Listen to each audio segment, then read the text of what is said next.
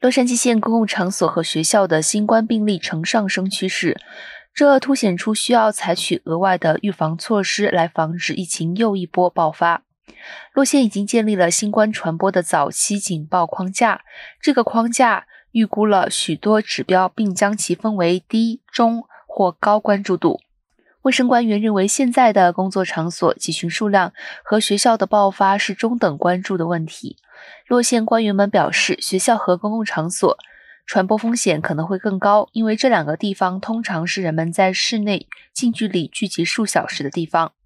全县范围内，上周有一百零八个工作场所报告了新的新冠聚集性病例。在同一时期，每周 K to twelve 学校爆发新冠的数量翻了一倍。